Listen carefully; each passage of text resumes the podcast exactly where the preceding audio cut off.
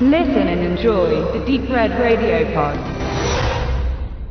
Mexiko. Eine einsame, verfallene Festung im Nirgendwo. Hier haben die Vampire, angeführt von der scheinbar unbesiegbaren Meisterin Una, ihren Unterschlupf. Im weiten Umfeld erzittert das Land unter ihren Bluttaten. Gerade erst haben die Untoten ein ganzes Kloster ausgelöscht. Derek Bliss, Vampirjäger, im Auftrag des Vatikan, und sein unerschrockenes Team stellen sich zwischen die Armee des Bösen und ihrer Gier, Tag und Nacht gleichermaßen beherrschen zu wollen.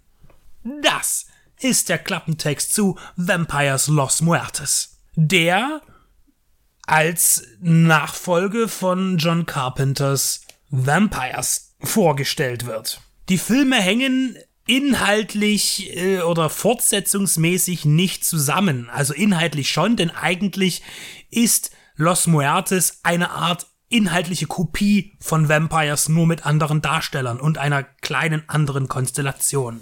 Worum ging es in Vampires? James Woods äh, spielt einen Vampirjäger im Auftrag des Vatikan, ein unnahbarer, knallharter, arroganter Hund, der seine Arbeit doch recht ernst nimmt. Und äh, die jagen eben einen Vampirgroßmeister, der durch eine Reliquie äh, die Fähigkeit erlangen kann, äh, auch am Tage zu agieren. Äh, es ist Usus, dass Vampire nur nachts unterwegs sein können, weil Sonnenlicht sie umbringt. Das will man hier durch diese Reliquie und dann irgendein Ritual beseitigen dieses Problem.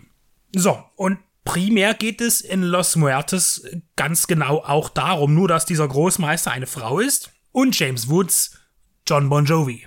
Vampires kam 2002, ging direkt äh, auf den Home-Videomarkt.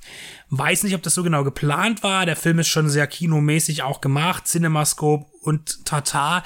Er ist auch qualitativ jetzt nicht schlecht. Visuell. Die Effekte von kommen von KNB. Und äh, der Film ist nur in sehr wenigen Ländern im Kino gekommen. Äh, in Deutschland und in den USA allerdings gleich als Heimkino-Premiere. Dadurch, dass sich die beiden Filme jetzt nicht wirklich voneinander unterscheiden, inhaltlich ist das durchaus ein Problem, denn schon äh, Carpenters äh, Vampires war jetzt nicht der ultimativ spannende und atmosphärische Film. Er bestach vor allen Dingen durch seine Härte. Äh, er war auch indiziert in Deutschland, 20 Jahre lang, äh, seit 2018 wieder runter vom Index und auch jetzt ungekürzt frei verfügbar. Das war er auch vorher schon, wenn man die Wege kannte, wo man so Filme herbekommt. Aber er hatte jetzt nicht die, die Geschichte, die einen total ergriffen hat. Es ist ein sehr, sehr simpler Plot. Die Figuren äh, werden nicht großartig gezeichnet. Wir lernen Leute schnell kennen in ihrer Situation. Das ist jetzt bei Carpenter auch nichts Ungewöhnliches, aber äh, in seinen früheren Werken hat zumindest Carpenter eine gewisse Stimmung erzeugt, eine Atmosphäre, die jetzt hier hinten so runterfällt. Wir haben eigentlich ein, Actionfilm mit Blut und Gewalt. Das ist das, was eigentlich Vampires ausmacht. Und das hat er auch gut gemacht. Nur brauche ich jetzt noch einmal genau das gleiche von einem anderen Regisseur, Tommy Lee Wallace. Produziert wurde das Ganze von Carpenter mit. Allerdings denke ich hier auch nur als finanzielles Zubrot, weil jetzt sein Mitwirken ist jetzt künstlerisch hier auch nicht weiter interessant.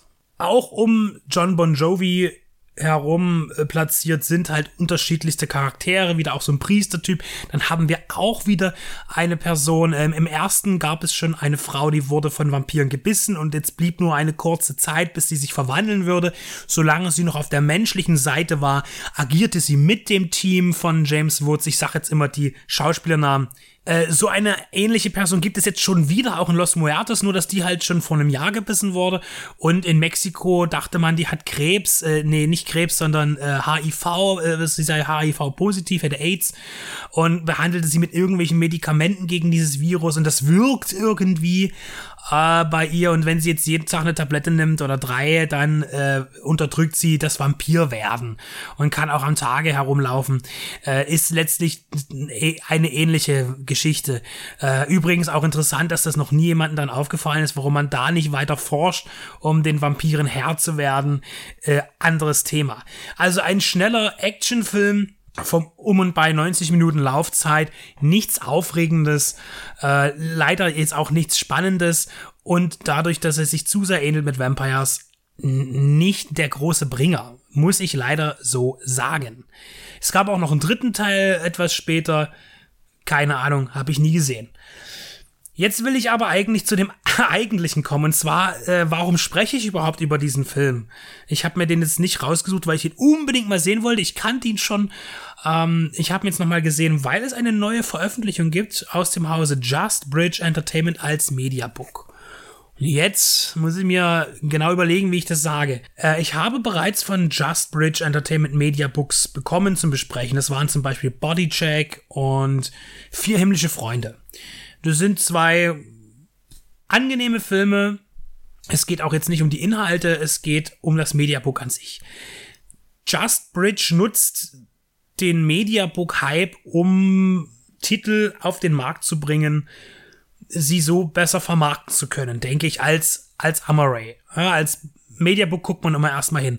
Was muss ein Mediabook sein? Ja, im Prinzip könnte man jetzt sagen, es ist diese Buchform mit einem textlichen Inhalt abgedruckt als, als Buchanteil, als Bookletanteil und den Film auf zwei verschiedenen Medien, meistens DVD und Blu-ray, manchmal auch Blu-ray und UHD.